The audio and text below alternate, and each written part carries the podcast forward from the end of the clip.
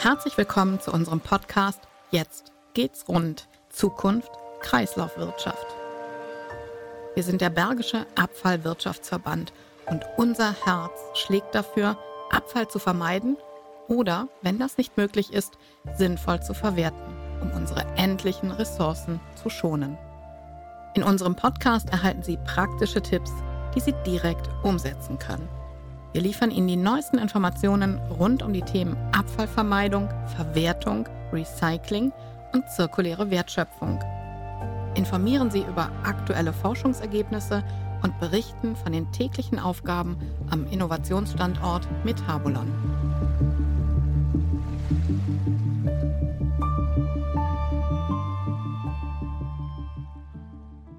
Mein Name ist Anja Kuhn und ich spreche heute mit Axel Leroy.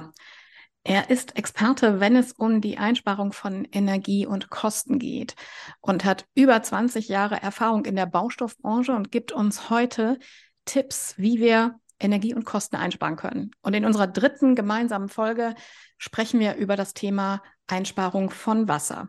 Hallo, Herr Leroy, herzlich willkommen in unserem Podcast. Ich grüße Sie, Frau Kuhn. Ja, reden wir mal über, was, über das Wasser. Was sind Ihre drei Top- Spartipps beim Wasser? Erster Top-Spartipp ist, wo ist die Wasseruhr? Notiere ich die Werte, meine monatlichen Werte und schaffe überhaupt mal eine Vergleichbarkeit und ein Grundwissen, wie viel Wasser verbrauche ich eigentlich? Und nicht im Laufe eines Jahres, sondern über die einzelnen Monate. Denn nur wenn ich Werte kenne, weiß ich auch, ob meine Maßnahmen zu einem Erfolg führen oder nicht. Das gleiche gilt übrigens auch für Strom und für Gas, da wo wir irgendwie Zähler haben. Bei Öl haben wir ja keinen. Und bei Holzpellets auch nicht. Also, erster Tipp. Gucken, wo sind die ganzen Messgeräte und die Werte ablesen und monatlich aufschreiben und irgendwann damit beginnen. Und wenn Sie es irgendwann mal über ein paar Jahre haben, dann stellen Sie fest, ach, guck mal, alle Maßnahmen bewirken ja tatsächlich eine Reduktion. Denn in Euro, was wir bezahlen, hat das nichts mit, mit zu tun. Die Preise steigen und wir senken den Verbrauch, aber zahlen immer noch genauso viel wie vorher. Also am Euro können wir es nicht festmachen. Wir können es nur an Liter, an Kubikmeter und an Kilowattstunden festmachen. Zweitens, kennen Sie überhaupt den, die Wassermenge, die bei Ihnen rausfließt aus dem Wasserhahn? Wie lange dauert es eigentlich, bis das warme Wasser am Wasserhahn ankommt? Wenn wir diese Werte mal irgendwie ermitteln könnten, wäre das ja auch recht hilfreich. Aber wie kann ich mir denn sowas ermitteln? Außer dass ich einen Finger drunter halte. Nö, indem sie da zum Beispiel ein Litermaß drunter halten und tatsächlich die Liter ausmengen. Das heißt, sie stellen fest, wie viel Liter oder wie lange dauert es, bis ich einen Liter Wasser in meinem Litermaß aufgefangen habe. Dafür brauchen sie eine Stoppuhr, im Zweifel ihr Handy. Ähm, im alten Telefon geht's nicht, da war keine Stoppuhr drin. Und äh, wenn Sie das dann haben, dann wissen Sie, in so und so viel Sekunden ist ein Liter Wasser rausgeflossen. Und dann können Sie das auch eben umrechnen. Ähm, wie viel Liter kommen pro Minute da raus? Das geht dann über einen Dreisatz. Die Formel ist jetzt hier am, Tele äh, am Mikrofon etwas schwierig darzustellen. Aber es ist einfach nur ein Dreisatz. So, und wenn wir dann wissen, dass ganz schön viel Wasser da rauskommt, dann gibt es zwei Lösungen. Erstens oder drei. Erstens, den Hahn nicht ganz so weit aufzudrehen. Das ist bei diesen Einhandhebelmischern, so praktisch die Dinge ja sind, schon vorprogrammiert. Man zieht immer an dem Hebel dran und wenn er nicht ganz oben ist, ja, dann hört man auch nicht vorher auf. Doch man kann ihn auch wieder ein Stückchen zurückschieben und nicht die ganze volle Wassermenge rausfließen lassen. Und das ist, wenn wir mehrfach an diesen Einhandhebelmischer gehen, eine ganz schöne Wassermenge, die man da einsparen kann. Zweitens, unterhalb der Waschbecken haben wir meistens zwei Zuläufe. Einmal Kaltwasser und einmal Warmwasser. Links ist meistens Warmwasser und rechts ist Kaltwasser. Und wenn das, aus, das Wasser aus der Wand rauskommt, dann gibt's da so Eckventile. Und von den Eckventilen gehen die Schläuche hoch zum Wasserhahn. Und an den Eckventilen kann man mal dran drehen. Wenn sie sich noch drehen lassen, Vorsicht, jetzt bloß nicht mit einer Rohrzange dran gehen und dran drehen und zwingen. Dann kann es sein, dass Ihnen das ganze Ding auf einmal wassermäßig ins Gesicht reinspritzt. Dann müssen Sie wissen, wo kann ich die Hauptwasseruhr abstellen, also die Wasserzufuhr vom Raum. Also alte Eckventile sind halten nur noch, weil man sie nicht berührt. Sind die Eckventile aber noch funktionsfähig und man kann dran drehen und sie drehen einfach mal komplett zu, merken sich, wie viele äh, Drehungen, Umdrehungen sie gemacht haben und machen dann nur die Hälfte der Umdrehungen wieder auf, öffnen dann den Wasserhahn, dann stellen sie fest, dass ähnlich viel Wasser rauskommt. Es fällt kaum auf. Und das machen sie einfach mal. Und dann haben sie nur noch den halben Wasserverbrauch. Denn in der Wassermenge, die da rauskommt, äh, spürt man es kaum. Nichts anderes machen diese Sparlatoren. Sparlatoren, das sind diese kleinen Düsen, die man unter dem Wasserhahn äh, ja, drunter schrauben kann. Da ist ja schon so eine Spardüse so eine Düse drunter. Das ist ein Sprudler. Und wenn man diesen Sprudler abbekommt, es ist das Gleiche. Nebenbei, im Wasserbereich gibt es auch immer Kalk. Und wenn der Kalk zu lange sich irgendwo mal angesetzt hat, dann kann es sein, dass sie diese Dinge zum Abschrauben nicht mehr abgeschraubt bekommen oder nur unter hohem Gewalteinsatz. Und davor sollte man sich hüten, wenn man nicht ein Installateur ist. Also, wenn Sie diese Schaumsprudlerdüse, wenn Sie die abgedreht bekommen, dann können Sie das durch einen Sparlator ersetzen und dann macht der Sparlator nichts anderes wie das Eckventil unterm Waschbecken. Es gibt einfach weniger Wasser nach unten raus und damit sparen Sie Wasser. Also das gleiche, als wenn Sie das Eckventil halb zudrehen ist im Zweifel noch was preiswerter. Also das kann man im Kaltwasserbereich machen. Generell sollte man gucken, tropft irgendwo ein Wasserhahn. Wenn der Wasserhahn tropft und wir können nichts dagegen machen, weil der Wasserhahn sehr, sehr alt ist, dann sollte man vielleicht gucken, dass man ihn austauscht, wenn man das Geld dafür hat oder wenn der Vermieter damit macht. Denn so ein tropfender Wasserhahn, der verbraucht Unmengen an Wasser, ungenutzt. Und das ist nicht unerheblich. Ich habe hier so eine Tabelle. Wenn, wenn, wenn Sie zum Beispiel ein kleines Löskes haben von 0,5 Millimeter in einer Wasserleitung, dann kommt da in der Minute 0,33 Liter Wasser raus. Was soll das? Das sind im Jahr 170.000 Liter Wasser. Das liegt ganz einfach daran, dass so ein Tag oder eine Stunde 60 Minuten hat, 24 Stunden mal 365 Tage, gibt einfach eine große Zahl. Multipliziert mit so einer kleinen Zahl 0,33, bleibt trotzdem nachher eine große Zahl. So ist das halt. Das finde ich super, dass Sie jetzt so ein Beispiel genannt haben, weil ich glaube, genau das ist auch so ein Punkt, den viele Menschen total vernachlässigen. Gerne ja auch bei einer Toilettenspülung, wenn mhm. ähm, die, warum auch immer, defekt ist und ein kleiner Strahl Wasser durchläuft, das sieht in dem Moment, wenn man das so laufen sieht, ist das nicht so dramatisch. Aber ich glaube, in der Summe kommt da richtig was zusammen, was einfach wahnsinnig viel Geld kostet. Mhm. Ja, so ist das. Wenn man neu baut oder wenn man die Möglichkeit hätte, noch einzugreifen, dann macht es ja auch Sinn, Regenwasser aufzufangen, wenn man das geschickt macht. Das heißt, der Tank ist unterirdisch und man setzt einen Filter zwischen Regenfallrohr und dem Tank und filtert das Wasser vorher und holt sich das Wasser dann mittels einer externen Pumpe heraus und speist das durch ein getrenntes Vorleitungssystem zu WC, vielleicht sogar zur Waschmaschine auch ein und zum weiteren Wasserhahn zum Putzen. Dann kann man auch ungefähr die Hälfte des Trinkwassereinkaufs äh, einsparen. Nutzung von Regenwasser. Das geht ja auch schon im Kleinen, ne? wenn ich ähm, Gemüse wasche, Salate wasche, das kann ich ja zum Beispiel auch gut zum Blumengießen benutzen. Ja, sehr gut. Wasser recyceln. Das kann man sehr gut machen, ja. Das Eierkochwasser nutze ich total gerne, weil ja dann sogar ähm, noch ja aus der Schale was ausgekocht wird, was ja dann auch gut für die Blumen ist. Ja, das ist ein super Tipp. Danke. Ich, ich lerne immer wieder. Das ist unglaublich. da war ich noch nie drauf gekommen. Also das Wasser wieder zu verwenden, ja, es darf keine Seife drin sein, weil wenn das Wasser verseift ist, dann ist das für die Blumen nicht ganz so prickelnd. Ja. Aber ähm, Ja, äh, das kann man machen mit solchen Wässern. Aber wie kriegen Sie das Wasser raus aus der Spüle, wo Sie ja die Sachen drin waschen? Oder waschen Sie das Gemüse in der Schüssel zum Beispiel? Das habe ich mir angewöhnt, in der, in der Schüssel zu waschen, ja. Sehr gut. Finde ich toll. Danke. okay.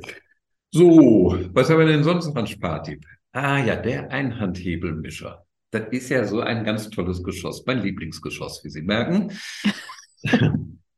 Das Ding kann man nach links und nach rechts drehen.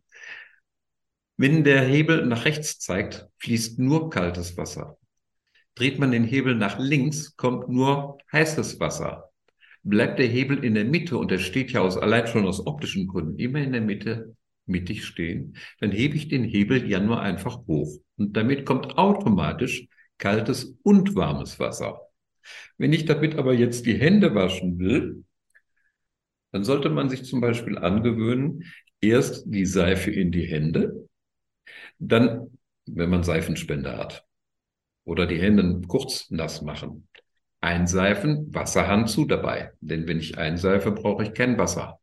Muss man sich angewöhnen, ist gar nicht so einfach. So, und ähm, wenn ich dann die Hände wieder abspüle, dann geht das auch sehr schnell. Dann mache ich wieder Wasserhahn auf und Wasserhahn wieder zu. Steht der Wasserhahn in der Mitte, kommt immer automatisch warmes Wasser hinterher. Wenn es aber länger dauert als zum Beispiel eine Minute, bis das warme Wasser überhaupt am Wasserhahn auskommt, ja, dann kommt das warme Wasser ja gar nicht an, aber es kommt in die Leitung hinein, es ist umsonst erwärmt worden und kühlt wieder ab. Und Energieeinsparung heißt, bring möglichst wenig Wasser auf eine möglichst geringe Temperatur. Also stell den Wasserhahn auf ganz nach rechts und nimm nur kaltes Wasser. Und wenn du warmes Wasser haben willst, dann stellst du es in der Mitte oder nach links. Aber wenn man sich nur mal die Hände waschen will, dann reicht meistens kaltes Wasser. Nebenbei, wenn die Wohnung kalt ist, dann ist kaltes Wasser unglaublich kalt und dann fängt man an zu frieren. Das habe ich jetzt auch mal ausprobiert und das ist nicht so prickelnd. Also dann habe ich den Wasserhahn ganz auf warm gestellt und war froh, dass ich mal warme Hände bekam. Natürlich jetzt im Winter merkt man natürlich auch schon, dass durch die, ähm, dass es einfach deutlich kälter ist, wenn es ja. aus den Leitungen kommt, als im Sommer. Ne? Das macht auch wahnsinnig viel aus. Ja, ja. Wobei das Wasser äh, kommt ja irgendwo aus der, ja, mindestens ein, ein Meter tief aus der Erde heraus. Und da unten haben wir eigentlich eine durchschnittliche Temperatur von 10, 12 Grad. Sommer wie Winter. Wir haben das Fühlt sich aber anders an. Ja, da gebe ich Ihnen absolut recht. Wenn man kalt ist und da kommt kaltes Wasser, dann ist er doppelt so kalt gefühlt. genau. Also, ähm, Einhandhebelmischer nach rechts stellen, wenn ich gar kein warmes Wasser haben will, sonst zapfe ich automatisch immer mit warmes Wasser. So. Da habe ich tatsächlich noch nie drüber nachgedacht. Ähm, und ich könnte jetzt auch nicht sagen, ob der Einhandhebelmischer bei mir aus optischen Gründen in der Mitte steht ähm, oder ob er immer recht, das könnte ich nicht sagen. Das werde ich gleich mal prüfen. Mhm. Ja, gut, prima. So, und dann haben wir noch die Duschen, Wasserentnahme vom Duschkopf. Und ähm, wenn Sie eine Regendusche eingebaut haben, so ein Riesenmonster von einem halben Quadratmeter, wo dann eben das Wasser runterdröppelt, dann ist da ein ziemlicher Wasserdruck drauf. Dann kommen Sie auch nicht mehr irgendwie an die Zuleitung dran und dann haben Sie Pech. Dann haben sie viel Geld investiert, aber können kein Wasser sparen. Denn dazu gibt es vielleicht irgendwo versteckt das Eckventil, an dem man vielleicht was drehen kann. Aber das ist meistens so versteckt, dass man da als Normalbürger nicht drankommt. Sodass man die Wasserdurchflussmenge reduziert. Aber bei so einer Regendusche, dann ist es auch notwendig, dass richtig viel Wasser durchkommt. Sonst hat man den Eindruck, man muss zwischen den einzelnen Wassertropfen hin und her hüpfen. Wenn man aber einen normalen Duschkopf hat, dann kann man sich den Duschkopf mal genauer angucken. Wenn der Wasserauslass, das ist ja meist so ein, ein, ein, ein Kunststoffelement, ein weiches Gummi mit Löchern drin, wenn diese Löcher verkalkt sind, dann könnte man mal versuchen zu entkalken. Oder man tauscht mal den Duschkopf aus, den ganzen. Und dann sucht man sich einen Duschkopf mit einer Reduktion da drin. Das gleiche, was der Sparlator macht, der ist dann eingebaut in den Duschkopf. Dann hat man A, einen neuen Duschkopf und ähm, dann wird man auf einmal merken, aha, das Wasser kommt unten an den Stellen an, wie man es auch ursprünglich mal gewohnt war. Ist nämlich der Duschkopf verkalkt, dann gehen viele Wasserstrahlen auch waagerecht schon mal wegflöten und an die kommt man gar nicht ran. Also der Nutzen ist dann relativ begrenzt. Also Dusche auch mal zu säubern ist, die, ist der eine Tipp und der andere Tipp ist, wenn es sich nicht mehr säubern lässt, austauschen. So ein Sparduschkopf liegt irgendwo bei 12 bis 20 Euro, ist also auch nicht die Welt. Aber das Geld muss man haben. Punkt. So ist das. Man kann aber auch einen einfachen Durchflussminimierer äh, zwischen dem Schlauch und dem Duschkopf montieren, nachträglich. Ist auch so ein Einzelstück. So ähnlich wie ein Spalator. Wirkprinzip ist immer das gleiche. Reduziert den Wasserdurchfluss. Und ähm, das bewirkt das Gleiche. Wenn der Duschkopf also okay ist, dann kann man so einen Durchflussminimierer äh, dazwischen setzen. Das sind alles nur Drehverbindungen. Sind die Drehverbindungen nicht verkalkt, kann man sie einfach lösen und kann man dann einfach dazwischen drehen. Macht man, wenn sowieso unglaublich viel Wasser rauskommt. Und dafür muss man das wieder auslittern. Wieder gucken, wie viel Wasser kommt eigentlich aus so einem Duschkopf raus, und zwar getrennt nach Kaltwasser und nach Warmwasser. Ich denke, das ist tatsächlich ein ganz spannendes Thema, ähm, das für sich herauszufinden, wie viel Wasser kommt raus aus dem Kran, bis das es soweit ist. Also finde ich super spannend, werde ich definitiv selber ausprobieren. Vielen Dank für die tollen Tipps. Haben wir noch einen vergessen? Nö, sind durch. Also mir ist jetzt kein weiterer bekannt, außer natürlich in der Waschmaschine. Ähm, aber das hat man eben auch schon mal beim Thema Strom. Ähm, dass man die geeigneten Waschgänge nimmt, dass man geeignete Waschmittel nimmt, die geeignete Temperatur wählt und die Waschmaschine immer voll macht. Und dass man zum Beispiel auch auf höchsten Schleudergang stellt, den die Wäsche aushält. Ne? Und dass man den Wäschetrockner entsprechend weniger benötigt. Denn die Waschmaschine, die schafft heute Umdrehungen in einer enormen Geschwindigkeit und kann schon jede Menge Wasser wieder ausdrücken dann muss das der Wäschetrockner nicht machen. Das stimmt. Das ist auch noch ein kleiner Spartipp, der hat was mit Strom zu tun, aber das überlappt sich logischerweise alles. Ja, natürlich. Aber passt ja an dieser Stelle auch ganz wunderbar. Ja. Herr Leroy, wir haben jetzt drei Folgen vollgepackt mit Energiespartipps, mit Kostenspartipps. Ich glaube, da ist wirklich ganz, ganz viel dabei. Und ich danke Ihnen ganz herzlich für die ganzen Einblicke, die Sie uns geliefert haben, dass Sie auch ein paar Mal mit uns hinter den hinter ähm, die Kulissen geschaut haben oder uns hinter die Kulissen haben schauen lassen, was es so alles gibt, wo wir vielleicht gar nicht dran denken. Und vielen Dank, dass Sie uns allen beim Sparen helfen. Hm. Gerne vielleicht noch so zum Abschluss. Ähm, wir haben ja jetzt die Tipps uns angeguckt, die nichts kosten, also 0-Euro-Tipps und Tipps kosten, die man mit kleinem Geld machen kann. Außer in der ersten Folge, Thema Wärme. Da sind wir schon weitergegangen. Es gibt natürlich, wenn wir mehr Geld in die Hand nehmen, viel mehr Möglichkeiten.